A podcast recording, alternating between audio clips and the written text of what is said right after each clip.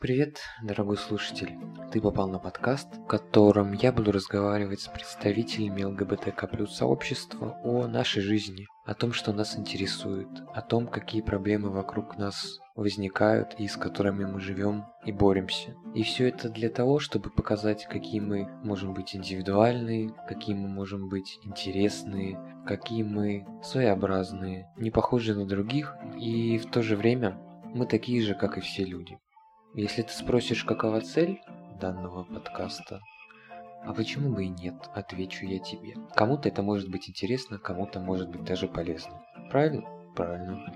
Вот, поэтому, мил друг, подписывайся, слушай этот прекрасный подкаст и, конечно же, рассказывай своим друзьям, потому что почему бы нет, почему бы не поделиться с ближним чем-то хорошим, правильно? Правильно.